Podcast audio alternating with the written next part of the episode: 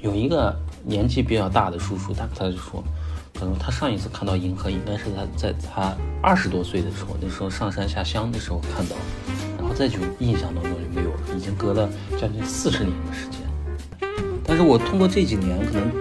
跟叔叔阿姨相处多了以后，我现在对于老的看法变了，我感觉六十多岁一点都不老。所以，所以我就说。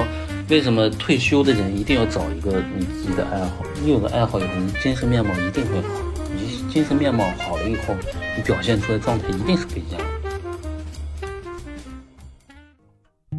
录制这一期节目的时候，嘉宾所在的小区才刚刚开始封闭管控。无论是他还是我们，都乐观地憧憬着下一次与诸位中老年摄影爱好者们共同远赴新疆、内蒙的拍摄之旅。如今天初暖日初长，却无奈疫情令本就不堪辜负的春日成了奢侈。或许积极的看，一切美好正是因为稀少才弥足珍贵。就像风光摄影，之于每一位摄影爱好者，拍摄所得的作品纵然重要，但草原星空下的夜谈，从城市到旷野的出走，始于模仿、追求超越的创作。这些拍摄过程中所创造出的生命体验，才是他们在这一爱好中所享受的。同样的乐趣或许可遇而不可求，但希望这期内容能为身体尚被禁锢的大家带去一丝清新的风。记得看一看 show notes 中的风光照哦。下面就是本期正式内容。大家好，欢迎收听中年延长线，我是倩倩，我是大聪聪。最近呢，春暖花开了，然后又是一年一度的朋友圈摄影大赛的时间。尤其是倩倩和我们家的小区，我们最近都看到了桃花朵朵开。在看到这个春暖花开的时候，就不禁想起之前疫情之前我们出去旅游的时候，经常在各个景点看着这个叔叔端着长枪短炮，然后穿着马甲，然后给一排等着排队的阿姨们拍照。所以就是此情此景，让我们想到说，摄影呢，其实应该是中老年朋友们普遍关注的爱好之一。所以呢，就是这一。期呢，我们的爱好挖掘机系列啊，想跟大家呢讲一讲摄影这个爱好。那么我们也是非常荣幸的，请到了年轻但是资历非常深厚。且有着丰富的和叔叔阿姨们教授摄影教学经验的包老师来跟我们一起聊一聊这些年呢他的呃摄影旅行的趣事，然后关于摄影的这个技巧啊、入门的门槛，还有呢可能也会给大家推荐一些小众的摄影路线，以及他跟叔叔阿姨们摄影教学的点点滴滴。那么首先让我们欢迎一下包老师，掌声欢迎。啊，那包老师跟我们简单介绍一下自己呗。好的，大家好，呃，我是包卡利亚啊。一一般人听到这个名字可能会有点就是奇怪啊，一个中国人会有一个四个字的名字啊。当然这个是网名了。之所以叫包卡利亚，是因为我个人姓包啊，所以我把包子放在了前边。呃，向大家自我介绍一下吧。我呢是目前是一名呃。自然风光摄影师啊，也就从这个名头就能听得出来，我主要是拍自然风光的啊。因为摄影的门类现在分得很细化，有自然风光，有人像啊，还有人文，还有新闻，这些都是摄影的门类，分得比较细化啊。然后我呢，主要是拍摄自然风光的，我是西北人，甘肃人。现在目前生活在上海，做职业摄影师已经差不多有五年多的时间吧。在做职业摄影师之前呢，我是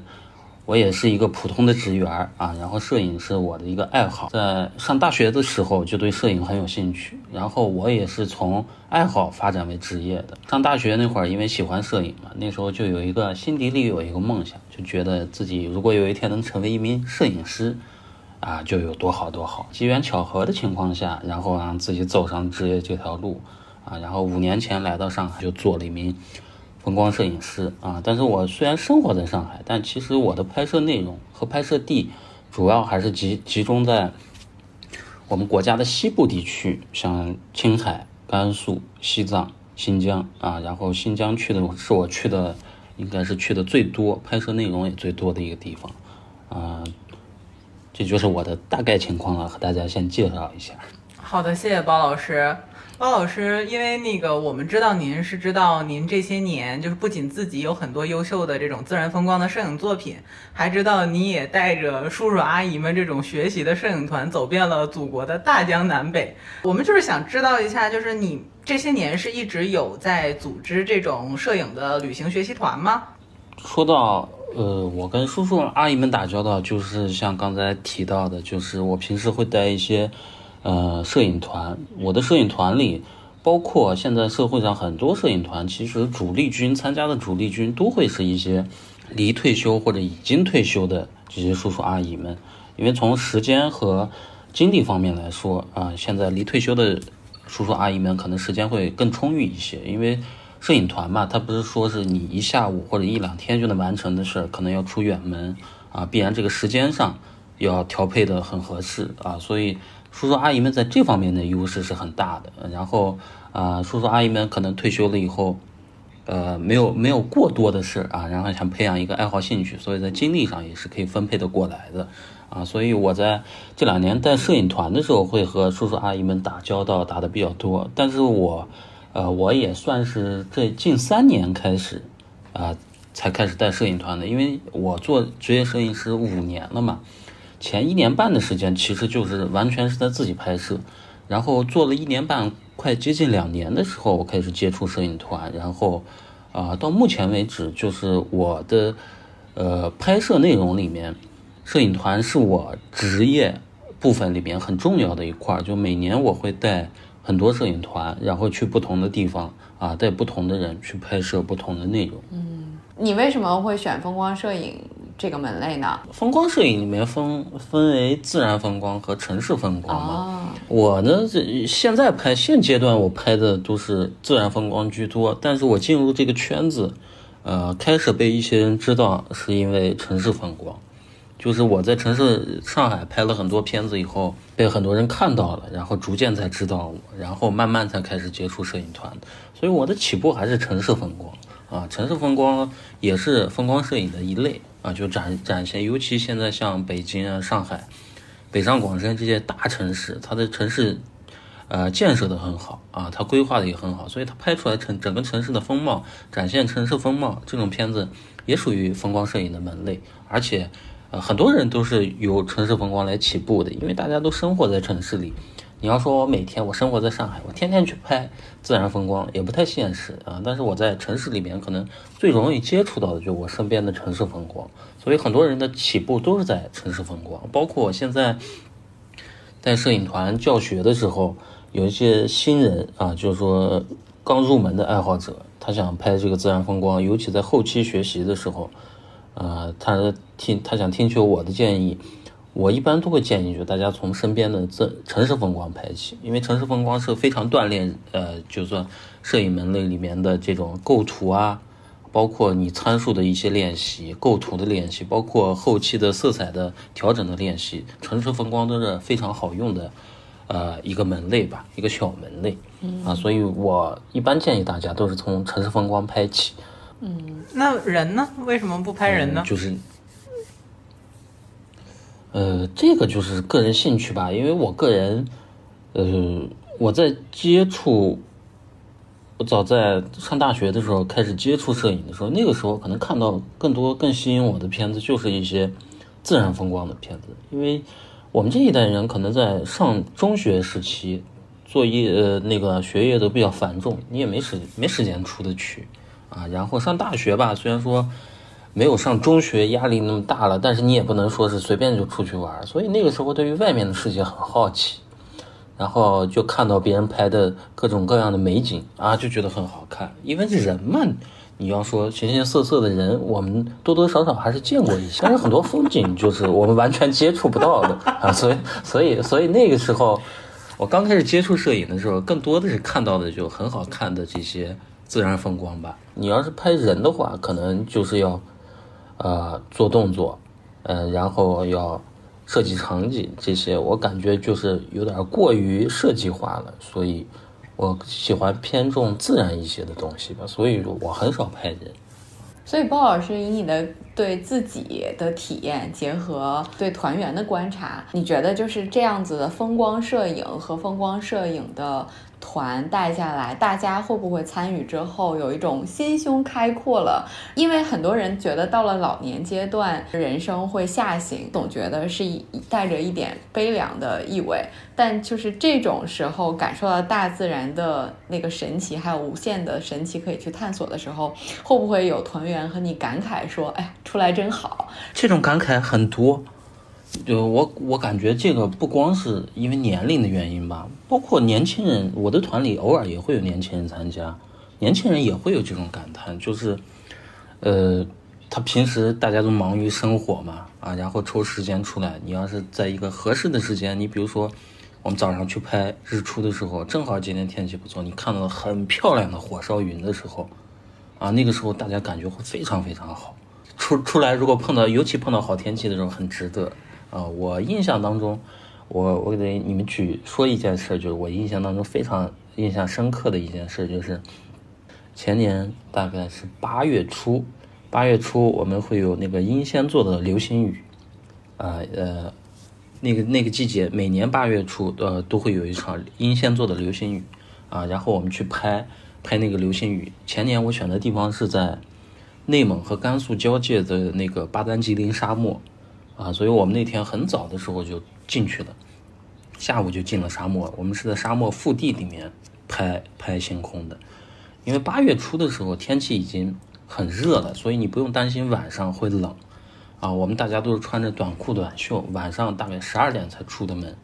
十二点出去以后，找好地方以后，大家把机器架好以后，因为拍流星雨你要守着一个一个方向去拍很多张。然后基本上大家就架好机器，让它机器在那儿拍，然后人在旁边守着就可以。然后大家把机器架好以后，那你要等的这个过程当中，其实是，呃，你如果不干点别的，会觉得很无聊的啊。然后我们那天大概有，呃，十二个人左右啊，所以那时候大家架好机器以后，大家就没事干了。然后我们就干嘛呢？就一边聊天，大家都是，呃，也没有拿毯子这些东西，就因为那个沙漠很干净。就大家全都躺在沙漠上，躺在沙漠上看星星，因为那天晚上天气非常非常好，就是你那种感觉，就是你躺在沙漠上，你往天上一看，满天全是星星，密密麻麻的星星非常多，那个是你在城市里面，包括城市旁边的乡村里面，你都看不到的。很多人可能年纪大的人，可能在年轻的时候，因为中国那时候发展还不发达的时候，在啊偏远一些地方，可能是见过银河的。但是你要像现在我们十几岁、二十多岁，甚至三十岁年轻人的话，可能从小到大生活在城市里，不知道银河长什么样子的，这是很多人的一个体会啊。但是那天晚上，就是我不用在天上给大家指银河在哪个方向，你抬头一看，谁都能看分辨得出来哪个是银河，就肉眼非常清，肉眼看起来就非常清晰可见啊。包括我团里啊，有有一个。年纪比较大的叔叔，大概也快，哎，已经六十五六岁了。然后他就说：“他说他上一次看到银河，应该是他在他二十多岁的时候，那时候上山下乡的时候看到过。然后再就印象当中就没有了，已经隔了将近四十年的时间，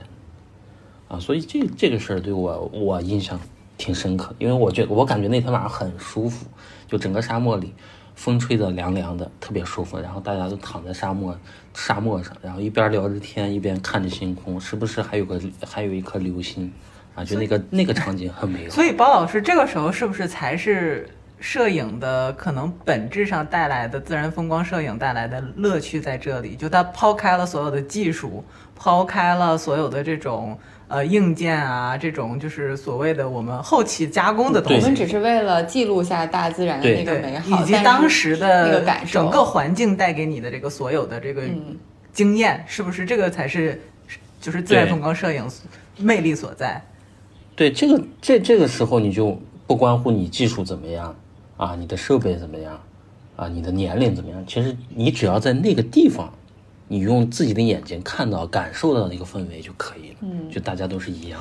的。啊，这这个就是因为，你你，但是就这个是基于你爱好摄影这件事儿才发生的。你如果不爱好这个摄影，你不可能跟我出去，你也不可能碰到这个场景。那天晚上肉眼你都能看到很多颗流流星雨的时候，晚上你要是就站那儿看，一晚上能看到很多颗流星。哇，请把请把这些照片分享一几张给我们，我们放在我们的这个节目的链接里面。刚才你描述的过程中，就是浪漫啊对，就是我觉得有一种被大自然包裹的那种感动，就我很想流眼泪。对对对，就是他他讲的时候，就是虽然都是很。感觉上是很朴实在描述着，但是就是很浪漫。然后讲到某些地方，尤其讲到那个叔叔说上一次我是上山下乡的时候，哇，就是那种很浪漫的气息。对，所以在在那种情况下，我很想知道，就是大家像你说的，其实不仅仅是会聊呃摄影这个技术，然后大家之前的体验，对吧？会不会也会交流一些人生的感受啊、人生的经历啊？然后或者叔叔阿姨之间会不会有一些火花呀？或者你别说话吻我火忘年交，花倒倒倒倒没有，就是你刚才说的，就是说会交流各种各样的事儿，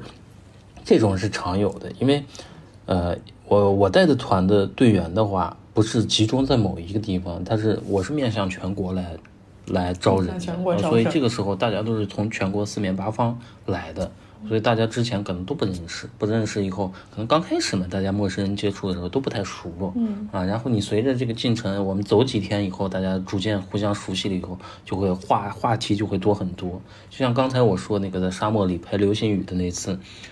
那次我十二个人里面是分布了各个年龄段的，有六十多岁的、五十多岁的、四十多岁的、三十多岁、二十多岁全都有，所以就老中青全都有。那个时候你是，尤其在那天晚上，我感觉大家那那天晚上的气氛特别特别好，就拍摄大家一边聊天，然后年轻那几个女孩呢，她带了很多零食，我们就像去半夜去野炊一样，大家躺在那儿，哎，一人发点零食，边吃着边聊着边看着，然后反正，呃，这个是我就带团过程当中印象非常深刻的一次。诶，包老师有没有具体一点，就是比如说哪个团员，无论是年轻的还是年纪大的之间的这种互互动，让你印象很深的，或者让你印象深刻的团员呐、或者他们讲述了自己的经历啊，啊、让你觉得嗯，我大概遇到过两个，就是，呃，他应该我我我觉得我应该叫大姐吧，嗯她应该她的年龄应该是在四十八岁到五十五岁之间，我觉得叫阿姨好像八有点这个。节点是怎么来的呀？因 因因为他们的小孩儿又比我小嘛，啊，所以所以所以，呃，我遇到过大概两个这样的人，这样的人，就他给我的感觉就是，呃，那种怎么说，就是特别特别优雅的女士，嗯，就是她本身长得很漂亮，他穿衣服打扮都是很自然，但是又很又很得体，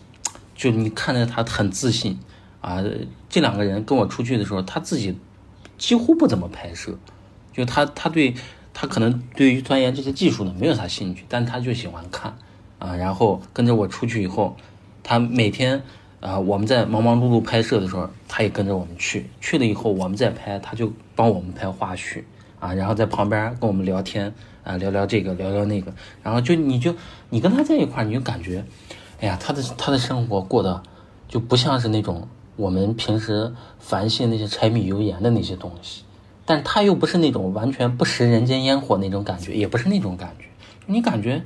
哎，他的生活就很得体，就是像很舒服，就是像在人看了间都很向对往，，就是像在人间待过几年的仙女。对，就你就是这种感觉。人家长得长得也很好看，虽然上年纪，但他长得也很好看，气质又好。那你不会啊？然后说话又好听，反正各个方面，包老师你至少让我看，我看不出来有什么缺点。包老师，姐姐都长成这样了，都没有就是激发起你拍人物的想法吗？没有，但是但是呢，呃，有一个事实的问题，就是因为我的团里很多都是可能女性居多，那女性居多，人家出去旅游的话，拍旅游的照片是很常见的，很很很很平常，很很平常的、很正常的一个要求，对不对？那你你总不能自己给自己拿手机拍，那你就偶尔自拍一下可以，但是你要跟环境拍照的话，势必要通过别人来帮助，啊，所以这个过程当中，我唯一能拍人的就是。我在这个旅行的过程当中，帮大家来拍这个游客照，这个是可以的。但是你要是专门去创作作品的话，我不太喜欢。啊。我也不是说完全杜绝拍人，就是帮大家拍是可以的。所以包老师，你提到刚才这个案例里面，我有两个非常好奇的问题。第一个就是刚才你说的，像这两位姐姐，她们不会，她们不拍照，她们拍你们，对吧？然后，那他们是，他们为什么要参加这个团呢？他们是被朋友带着呢，还是陪老公呢？啊，他本身对摄影也是有兴趣的喽，或者是对风光感兴趣吧。就是我，我比较好奇，那他们是为什么来参加这样的团？我见过的，我刚才提到这两个姐姐，她们都是单独报名来的，她们不是跟别人一块来的，也更不是陪老公来的。她，但是她们认识我是通过他们喜欢摄影的朋友介绍来的。嗯，但是他们自己的对于摄影，呃，这个拍摄的需求不是很大，但是他们的兴趣点是在看，嗯，就看观赏方面，就是，对，他就很享受看的那个过程。嗯，就是他只要到了那个地方啊，他用他就他要自己去感受，嗯啊，他要用眼睛去感受。所以为什么我觉得就人家好像特别完美，就是我们都在那儿。急急忙忙在拍照片，其实我们有时候，尤其你像，呃，日出日落，其实那个关键点就那么几分钟，所以我们都手忙脚乱。你有时候你要真拍完，你要说我自己用心去看了没有，还真不一定。嗯啊，我可能用心去拍了，但不一定用心去看了。看的都是镜头啊，但但是呢，呃，他们他们我见过这两位姐姐，他们就是很，他们就完全是自己去感受的。嗯啊，就坐在那儿安安静静的看啊，或者就是。去旁边看看啊，采采花啊，干干什么的，反正就你感感觉就特别优雅。那你没有好奇？啊，这个就是我。那你没有好奇这样的姐姐是怎么样成为这样姐？我相信像我们两个这样的三十加的女人都希望自己四十加的时候成为这样被称赞的优雅的姐姐。其实包老师刚才描述的整个这个经历已经给你回答了，就是说。姐姐们在意的是当下的每一个瞬间，她也不太在意是怎么长成这个样子的。然后，但是包老师作为这个记录者，他觉得这个瞬间让他已经很享受，和这两位姐姐一起出行已经很享受了。就我在想，可能倩倩也想问的是，和这样的姐姐，或者是哥哥，或者叔叔阿姨们一起走这么一趟一趟。就是是是不是对你和长就是就可以算是长辈了，不管是姐姐还是阿姨啊，就是和长辈之间的这种沟通和交流，你也有所收获和成长。我不知道可不可以这么理解，就是除了摄影本身，你在教他们。或者我们也也不要不要说的那么漂亮，就是也有可能你会受到挑战，因为这些来跟团的或者你看到的摄影爱好者，其实不仅有跟你团的人，也有其实你在论坛里啊，或者通过看到你的作品呀等等，就是认识到的这种呃圈内的摄影爱好者。嗯嗯，那对于他们来说，大家都是怎么入门的？大家通常为什么会喜欢上这个爱好，或者开始尝试这个爱好？嗯，我先回答一下这个问题吧。就是大家产生兴趣通常是怎么产生的？就根据我的观察，就是，呃，有大概可以分为下面这几类吧。第一类人就是，他可能在年轻的时候就已经接触过摄影了，因为很多呃很多叔叔阿姨在可能年轻工作的时候，那个时候可能八九十年代，尤其在九十年代以后，大家的生活水平上来以后，呃，那个时候工资可能也。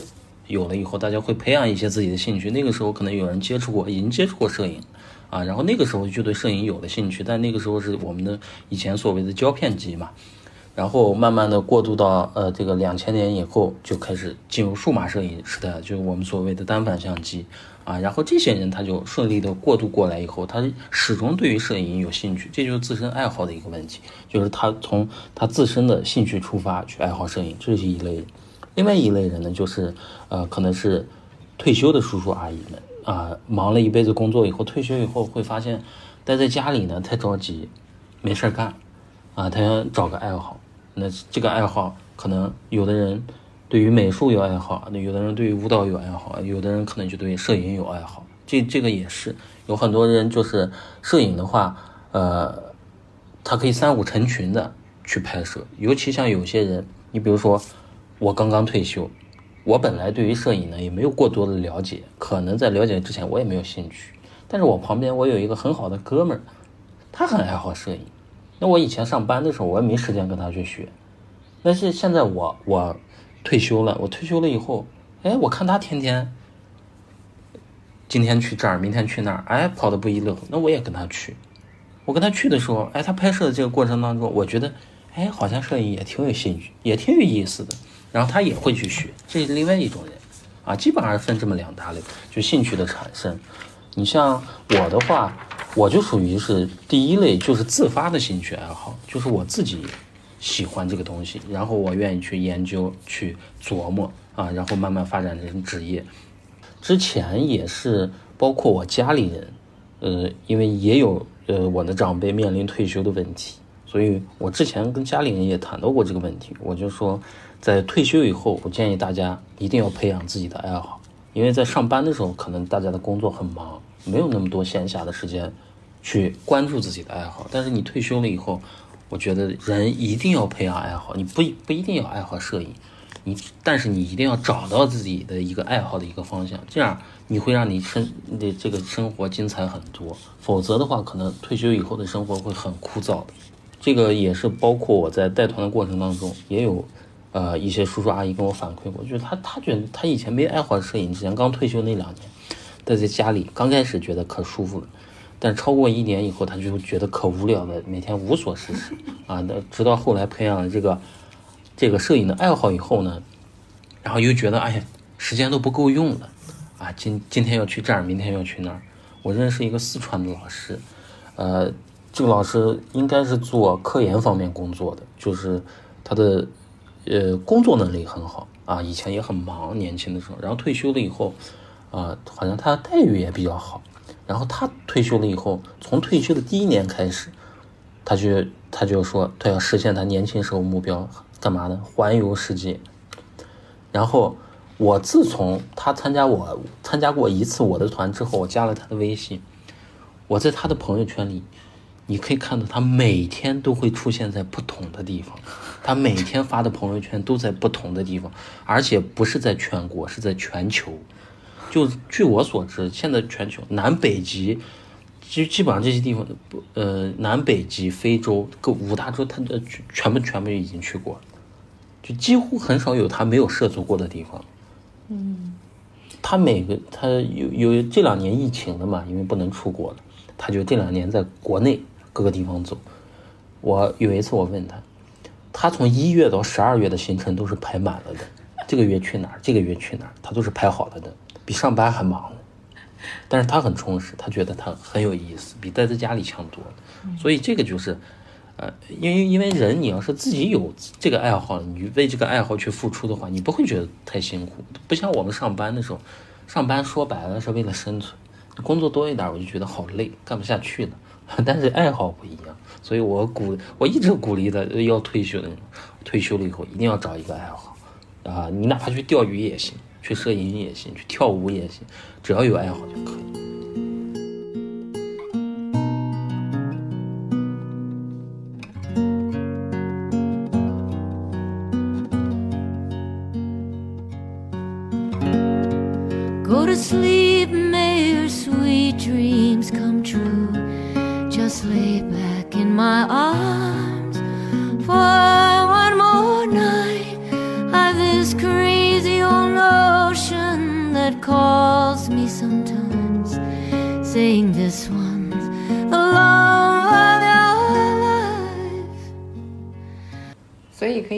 问大概聪聪刚才的问题，就是包老师你。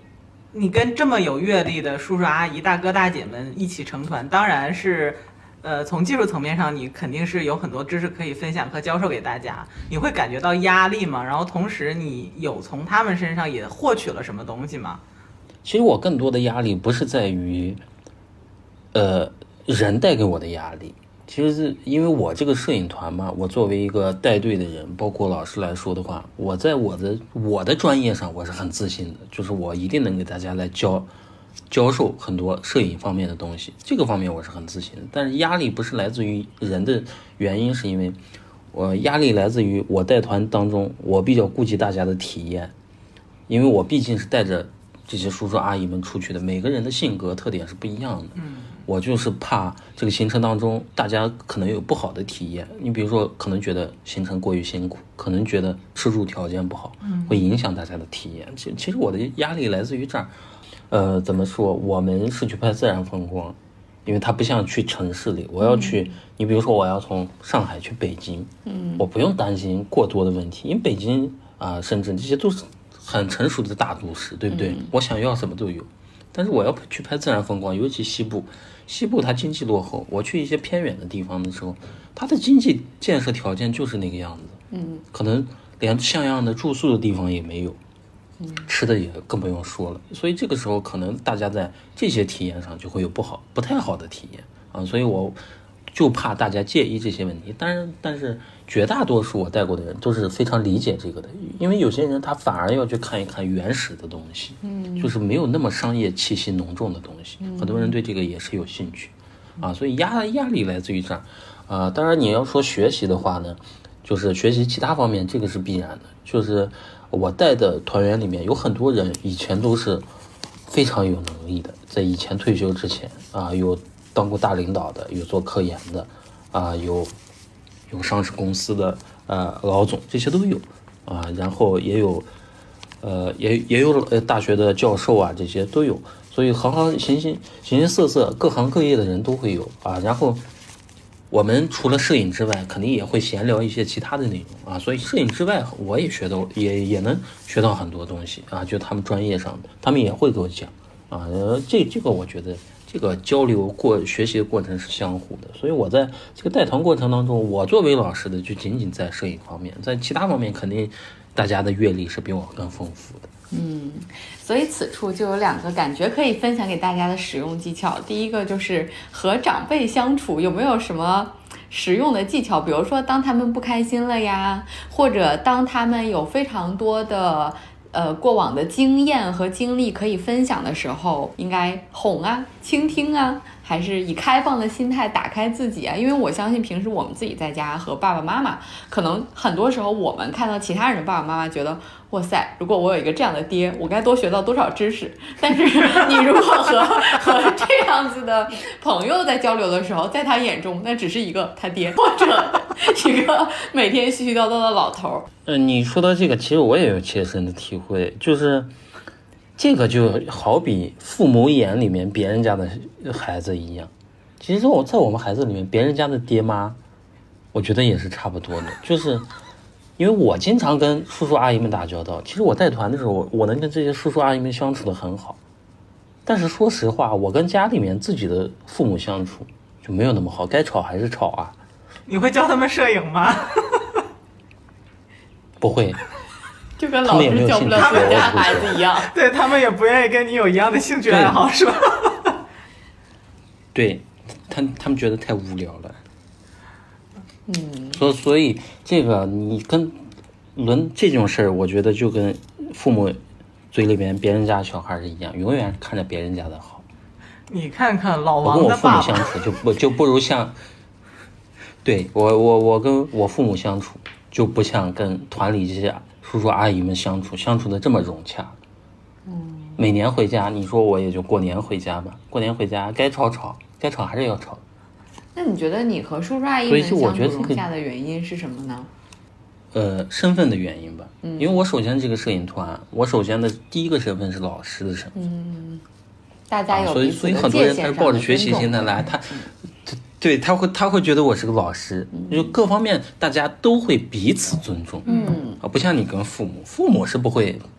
多么尊重你，想说就说你，对不对？所以所以就我觉得这这个是很重要的一个原因吧。我觉得我们总结的非常好，我们总结到了真谛。所以收听我们节目的，无论是年轻一代还是长辈一代，大家都可以从自己身上找一找原因，是谁没尊重谁。就是人性，碗里的永远没有锅里的香，别人家的锅里的更对我香。我我觉我我觉得都都是看着别人家的那个好。我我带团的时候，我也会有这种想法，然后我感觉这人要是我的爸爸妈妈多，我就就我会有这种感觉，真的会有。我理解，嗯，对，所以不过这也是就是呃，他们作为跟你人生当中有过一段交集的长辈们，给你人生里面的很奇特的经历嘛，对吧？啊、虽然最后还是要回家面对自己的亲爸亲妈，但是就是我觉得也是很很很美妙的一个缘分。就是我是觉得，就是包老师的这种带团的经历和我们普通人不太一样，就是他可以通过这个爱好结交很多不同的人。不同年龄段的人，就是他想起这些人的时候，都是嗯有、都是有背景颜色和背景的这种回忆呀，然后景色呀、日出日落呀，就是就是其实很浪漫。对，而且我觉得，就是我在这几年带团当中呢，呃，带带团这个过程当中，有一个很深的感受，就是以前可能不管是在上学啊，还是呃刚刚在做职业摄影师之前，我可能跟年纪大的人比较打交道很少，最多的都是跟同龄人来打交道。嗯，所以那个时候可能你会觉得五六十岁已经是一个很大的年龄了，嗯，可能就觉得是老了。但是我通过这几年可能跟叔叔阿姨相处多了以后，我现在对于老的看法变了，我感觉六十多岁一点都不老。嗯，因为至少我带过的人里面，很多人都是六十多岁，我感觉以前感觉六十多岁已经，哎呀，已经老的不行。但是我现在没有这种感觉，我感觉六十多岁也很年轻。嗯，因为他们精神状态都很好，就就你只要心态好的话，我感觉六十多岁真的很年轻。因为我带过团，我带过最大的年龄是七十八岁的，而且是两个人，我同时带了两个七十八岁的人，是好哥俩。他们是好呃好哥俩，嗯啊，然后他们同时报的团。我在带那个团的时候，其实我是提心吊胆，因为我没有带过年纪那么大的人，嗯。啊，但但是他们一路下来，就我很操心他们，但是他们他们一点儿都没让我操心，就一路上该怎么样大家都怎么样，都很顺利，啊，所以所以我在这几年，呃，那个下来以后，我感觉我对年龄也有了一个新的认识，我感觉就是老老的，你能谈得上老的年龄的话，我觉得要往后退很久。嗯这是本期金句。所以，所以我就说，为什么退休的人一定要找一个你自己的爱好？你有了爱好以后，你精神面貌一定会好。你精神面貌好了以后，你表现出来的状态一定是不一样的。嗯嗯而且这也是我在跟我妈说的一个，一直在说的一个问题。我就说，我说你上班的时候你辛苦了一辈子，我说你退休以后，你随便你什么爱好你去找吧，你想干嘛干嘛。啊，你把你年轻时候没干的事儿去干一遍，我觉得你这样你才能活得才能更轻松，精神面貌也会越来越好。这就是我很深的一个体会吧。好呀，希望阿姨也可以可以回头，因为这个你上我们的节目，然后把我们的节目也推荐给阿姨，让阿姨在我们的节目里面继续找爱好，比如我们接下来可以研究研究戳毛毡这样的爱好。我觉得刚才你提到这个，我们刚好讲到这里有一点技术性的提示，就是前几年国家有发布这样的文件，要求七十五岁以上的老人出门是需就是参加旅行团是需要家属签字，就是需要家人签字，然后还需要提交健康报告，呃，这样的。健康证明这样的要求其实出台是因为说防止某些旅行团以呃老人的年纪为由拒绝老人参团，啊、一定程度上是说为了保护老人的这个权益，但同时呢，因为有这么一个要求，以至于很多老人，像像刚才你提到的这种七十八岁的叔叔，其实可能他在自己的身体状况和精神状况来说，其实根本就不需要监护人或者家属来签字授权他，然后你忽然有了这样的一个要求。一一是让他感觉自己权利的这种让渡丧失，然后同时呢，也反而是因为他还要去健康体检，然后加上这一系列的要求，呃，这个繁琐程度让他的出行就多了很多的困难，对吧？所以包老师，你你在在出团的时候，你会给就是自己的团员呃要求他们买保险，或者是你自己会准备一些非常呃实用的这种应急好物吗？我会帮大家买保险，哦就不是让他们买，我会帮大家买，哦就是我给你买一份，你自己要不要再买一份，那就那就看你自己。我但是我自己会给每个人先买一份儿，这个是必须的。嗯啊，然后然后呢就是，然后就是我在车上会准备一些应急的药物，然后呃基本上也就这样吧。嗯，啊，然后因为我我一般雇的车队的司机都是有常年的这个户外经验，呃，就大家都有一些急救的这些知识，这这些我们多多少少也是要懂一些的啊。然后就是让大家该带的带好自己的，你如果要长期有这种服药史的话，要带好自己的常用药啊这些啊，基本上是这样吧。嗯，但是我的我的经验来看的话，经常参加摄影团的人，基本没有身体特别不好的。我好像没有遇到过身体很差的人，好像没有。反正我感觉经常出门的人身体都挺好的。这个因 因果大家自己推导。摄影使人健康啊，真真的，你经常出门肯定健康的。嗯，对的，就是我们有的时候待在家就带出来问题。对，有的时候我们通常觉得自己身体有问题，呃，是身体层面的问题，但是很多时候身体层面的问题，一定程度上是心理层面引起的，就是他们两个之间的因果关系，可能心理层面。的影响其实反而可能要比大家想象的要大。那我记得我的我我我有一次上瑜伽课的时候，那个瑜伽老师说，不是你的身体做不到，而是你的呃你的意识告诉你说你做不了这个动作。嗯，所以它限制了你的行为，然后限制了你的肢体的这个灵活度。所以打那之后，你的人生 slogan 就是我能，就是不要设太多的限制吧。就是当然是在呃安全合理的这个有保护的情况下去积极的尝试，我觉得是是很好的。而且就像包老师说的，其实你一开始不用买那么贵的设备，就就参团，你呃带着手机也完全可以。因为我因为我之前提过，就是现在手机摄影发展的很成熟，所以现在也有一些入门者，他。直接上来就问我，他说：“老师，你推荐买哪个相机？”那我要看他完全入门的话，我说你先不要不要着急买相机了。我说你现在手头是什么手机？那他说，呃，他说他新买了一个什么手机？我说那你别买相机，你带起手机来吧。我说你跟一次我的团啊，跟着我们拍一拍。你要真觉得你对摄影有兴趣，想要在这个上面有更多的发展和提高的话，那个时候我再推荐你来买相机。啊！但是现在先不要着急买，我现在都是这样。现在我对于新手推荐的就是先从手机学起，因为手机上你可以练习构图啊，这些都都都都都是很好的一个方法。而且你不用，有的人因为他在买相机之前，他也不确定他到底对于摄影到底有有没有兴趣，有多大的兴趣。你不能说是，呃，我花了好几万买了一套设备，然后出去一趟发现我其实。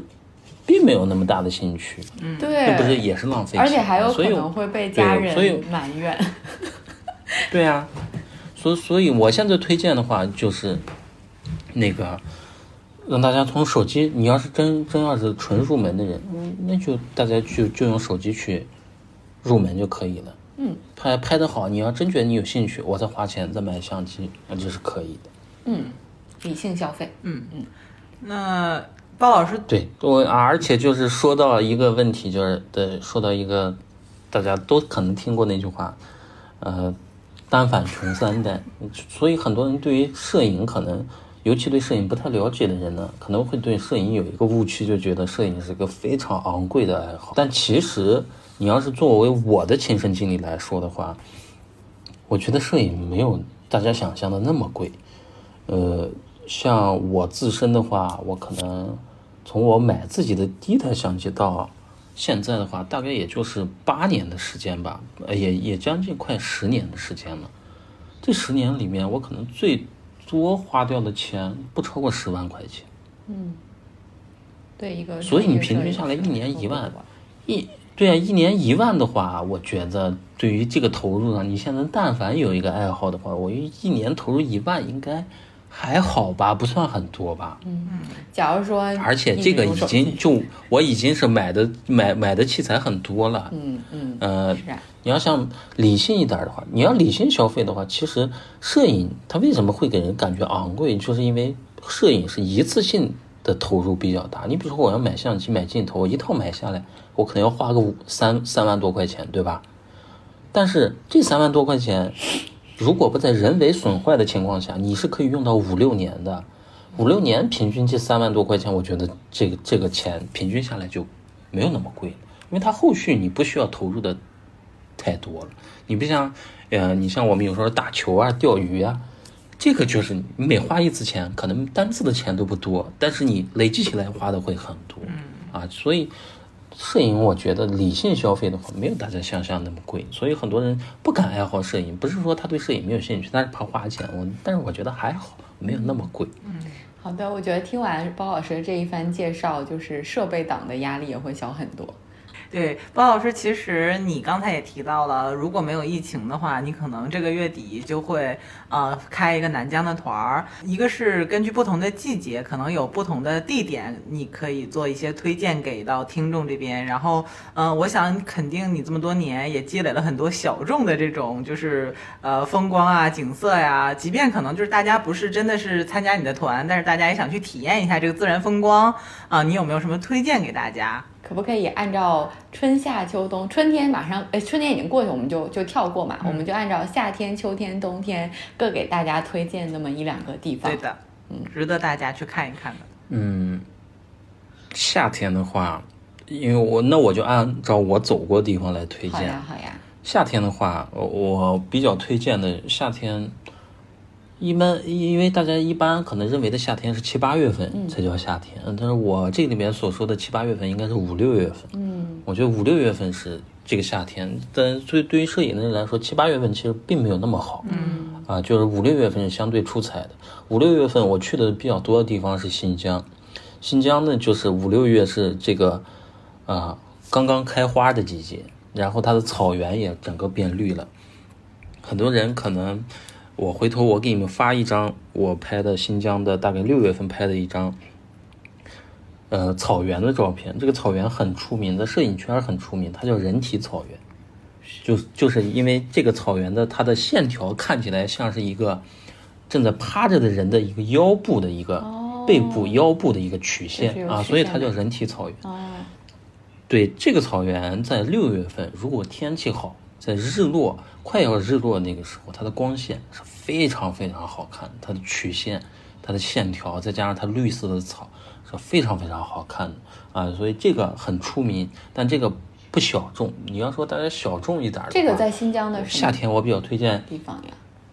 啊，这个在新疆的伊犁州呃特克斯县的喀拉峻草原。哦，嗯，好的。啊，这它的景区叫喀拉峻草原，然后。你要说让我推荐一个比较小众的地方的话，我觉得也是在呃新疆伊犁州的昭苏县，昭苏县的下塔景区。这个地方下塔里面，它下塔是一个景区，它里面有一个雪山，这个雪山它底下是茂密的森林啊。然后这个如果天气好的话，那个雪山非常非常好看。啊，这个我是我去年去的，我感觉它人相对来说没有其他景区那么多，啊，但是呢，它的景色非常好看，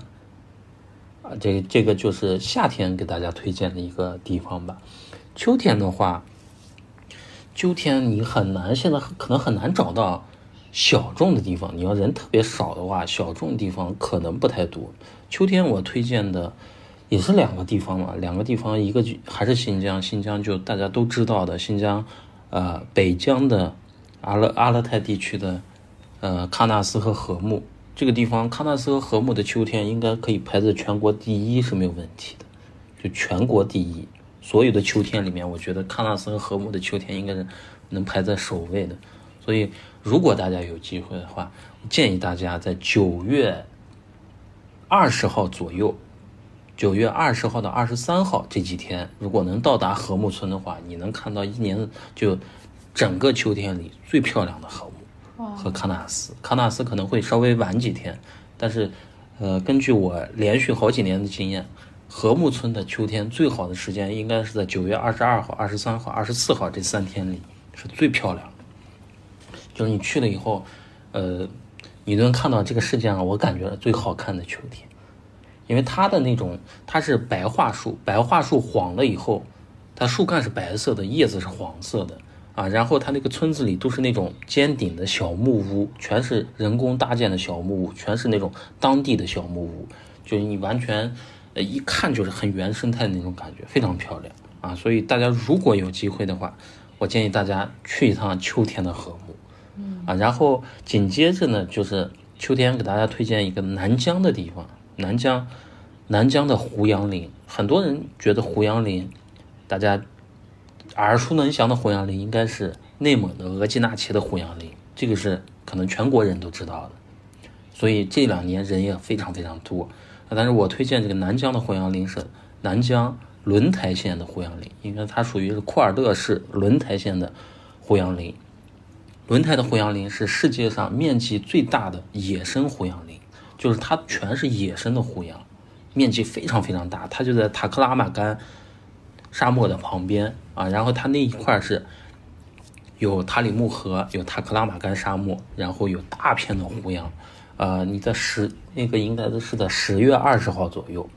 十月十五号到二十号左右，那个里面的胡杨是黄的最好的时候，就是呃。回回头我给你们也发一张我在那个里面拍的一张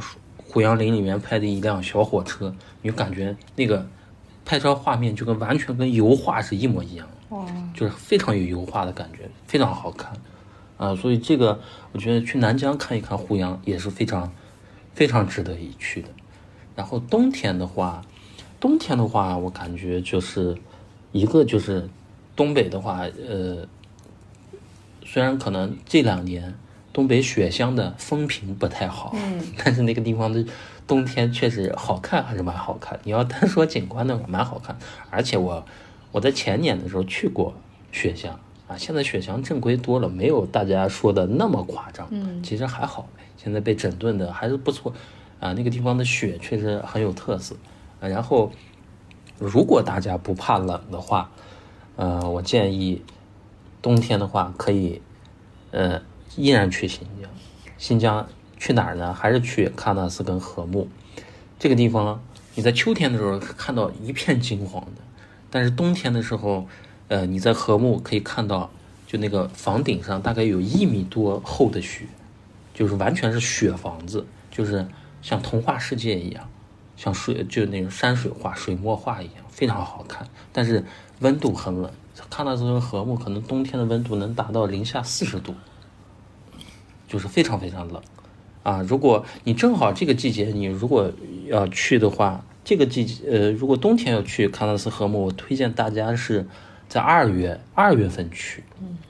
为什么在二月份去呢？二月份去的话，你如果时间充足，你在喀纳斯跟禾木拍摄完毕之后，你可以继续坐飞机飞到伊犁州去。伊犁州在伊伊犁州的首首府是伊宁市，伊宁市的旁边有一个天鹅的栖息地。它这些天鹅呢是会在冬天的时候从应该是从中亚那边飞过来，还是啊我不知道是从西伯利亚飞过来还是从中亚飞过来。然后它冬天会飞到伊犁这边，然后有一个湖，那里面有非常非常多的天鹅啊。然后开春以后它们会飞走。然后冬天的时候，那这个湖里会有雾凇，雾凇和天鹅，然后早上会有那个雾气，非常非常漂亮，像仙境啊！里面全是天鹅，然然后对，早上那湖面上全是雾气和天鹅，然后对岸全是那种雾凇，白白茫茫的一片，非常好看。如果天气好的话，这个也是很有意思的呃一个点。然后拍完这里呢，你还可以去呃伊犁州跟那个。博尔塔拉蒙古自治州交界的，就大家都听说过的赛里木湖。赛里木湖的冬天是整个湖面是结冰的，但你去冰面上，你可以看到冰面以下的冰泡，啊，白色的一个一个冰泡，非常壮观，也很好看。而且那个地方可以看到蓝冰的，就很多人知道，可能那个贝加尔湖，贝加尔湖有蓝冰。我冬天去，我我冬天去过贝加尔湖，我拍到过蓝冰。呃，赛里木湖的蓝冰没有贝加尔湖那么壮观。那么多，但是赛里木湖也可以看到蓝冰啊，非常不错的。所以这些地方，就大家可能听听我推荐下来，夏天、秋天、冬天我都推荐了新疆。蹲在新疆，因为 搬去新疆住。因为我因因为新疆呢，确实确实值得你去很多次，而且新疆在春夏秋冬。都可以去，去都有不同的收获。那包老师，你已经介绍了这么多，但是我还是想问，作为一个甘肃人，就是没有一些 甘肃的景点、甘肃的目的地可以推荐吗？呃，甘肃有，甘肃如果你让我首推的话，我肯定推荐甘肃的甘南地区。甘南地区因为它的植被更丰富，它是属于是青藏高原嘛，啊，它那边的自然景观也更可能说是。更奇特一些吧，啊，所以去过甘南的人应该都感觉会不错。但是，呃，如果你去完了新疆，你可能会觉得甘南会逊色一些，因为甘南有的很多东西，西呃西藏和新疆都会有啊。这但是甘南作为在甘肃来说是非常不错的一个点。然后甘肃我觉得还有就是很不错的点，就是河西走廊。嗯，因为我家属于是甘肃省武威市嘛，它属于河西走廊。我觉得这一带的话，它也你能看到祁连山啊，能看到雅的呃那个丹霞地貌这些，呃，但是我觉得这些都不属于小众的点，因为你刚才说到比较小众的点，我就推那些了。但是这些你像像张掖的七彩丹霞，这个应该全国人民都知道啊。但是那个地方虽然全国人民都知道，但是那个地方确实很好看，确实非常值得一去，尽管人很多。啊，但是大家如果有机会的话，还是推荐大家去去一下，啊，然后反正我觉得总体来说，中国的西部都非常不错。如果你喜欢摄影、喜欢自然风光的话，中国的西部应该是全世界你能看到最多自然景观的地方。呃，我突然想起来一个点，如果大家有兴趣的话，可以去碰碰运气，而且不是在新疆，是在大连。嗯。大概时间时间是在五月，整个五月吧。嗯，但是要碰运气。我所说的就是大连的荧光海，我不知道你们听说过没有？没有。荧光海，我们叫是荧光海，嗯，但它这个应该是海水里有一种海海藻，但是你肉眼看上去情况是，你们你们看过那个李安导演那个？少年派、少年奇幻、少年对少年派的奇幻漂流，嗯，那个里面有一个场景。就是它那个海水是发光的。啊，我知道，荧光海就是什么？我第一次去，我们下到那个海里，在海边，最真实的感受，你手下到海里面去捞一把海水，你上来以后，那个海水是荧光的蓝色，是发光的，一闪一闪。哦，就是我可能从我可能从出生。我可能从出生到现在，我今年三十三岁，我整个三十三年，这是我见过最梦幻的场景，非常非常好看。为为什么说要碰运气呢？是不一定每一年都能碰到这个现象发生，是吧？对，它现在它没有规律，就是它一般集中在四五月会多发一些，但是具体哪天它在什么天气情况下、什么温度下。啊，什什么情况下会发生没有规律，所以你很难把握它的规律，你很难做到预测啊，所以你你要碰运气，就是你去那几天能不能碰到不一定，因为我那年去，我们去了五天，大概有两天，前三天什么都没有，到最后两天我们才找到，呃，才才碰到那个那个场景，就那个场景，你如果是自身去感受一下的话，你感觉。真的，这个世界上还有这么梦幻的东西，就是它的海浪打到海边来的时候，那个海水就是蓝色的，发光的荧光蓝色，然后它的海水打在沙滩上，不是又退回去了吗？然后你的脚要是踩在那个沙滩，你把脚一离开，你的脚印，沙滩上你那个脚印是发光的，哦，很好看，很梦幻。之前在那个美国读书的时候，去波多黎各很近嘛，嗯，然后而且当时去波多黎各好像不需要单独的签证，我们就去了那个地方。它有一个活动，就是晚上去那个雨林里面滑卡亚克，然后滑卡亚克就是为了看那个夜光的夜景。所以你看到了？看到了，就是像包老师描述那样，我就没有必要再描述一次，但是。对你，你你描述完之后，让我想起了那次的回忆，我就再次感受到风光摄影以及就是就是这样子的爱好能带给你的一系列隐身的人生乐趣，真的很多。就是今天呢，我觉得就是跟包老师聊了这么长时间，然后非常感谢包老师跟我们分享了这么多关于呃自然风光摄影里面可能会涉及到的技术啊、景地啊，然后大家可能在这个学习过程当中涉及到的这种方方面面。的技巧，更重要的是，就是这么多年，包老师在和呃摄影团团员交往的过程当中的这种呃体验点点滴滴，然后忽然就是让我觉得自己刷新了我对摄影爱好这件事情的三观。就是我觉得之前可能会觉得它是一个非常有技术性和这个嗯门槛的一个爱好，或者一些冰冷的拍好的参数。对，就是只是觉得说，嗯，既然有那么多。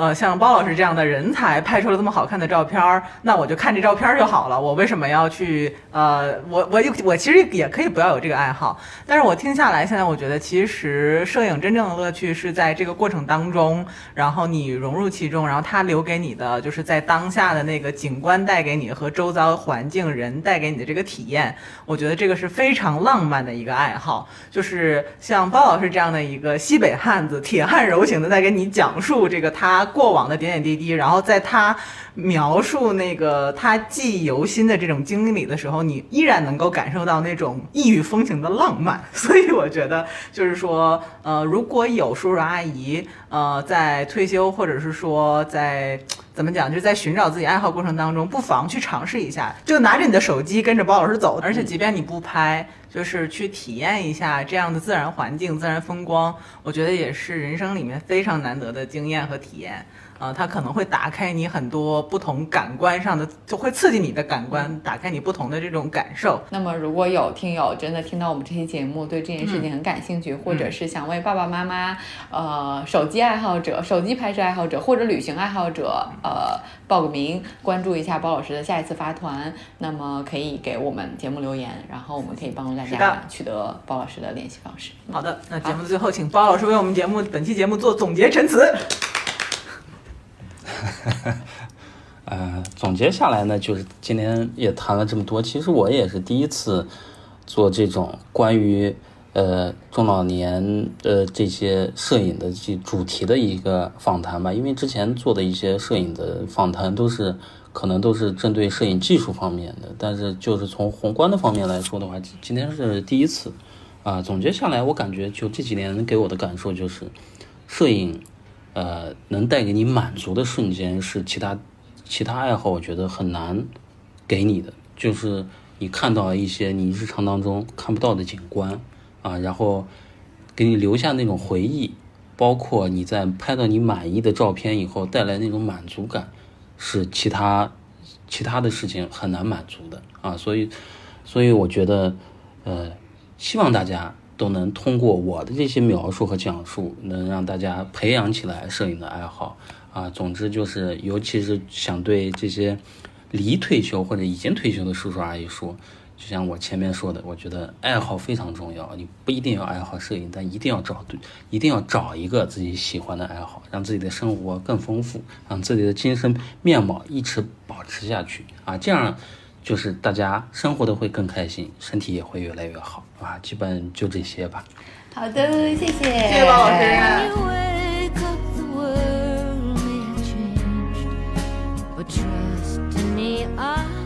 感谢大家收听本期内容。我们的听友微信群已经开通，欢迎添加小助手 disrupt aging 二零二一的微信 d i s r u p t a g i n g 二零二一，成为我们的好朋友，入群和我们分享讨论你的生活困惑，或者向我们推荐主题以及身边的嘉宾。大家也可以查看 show notes 以及节目详情中的相关信息，与我们联系。期待和大家相见。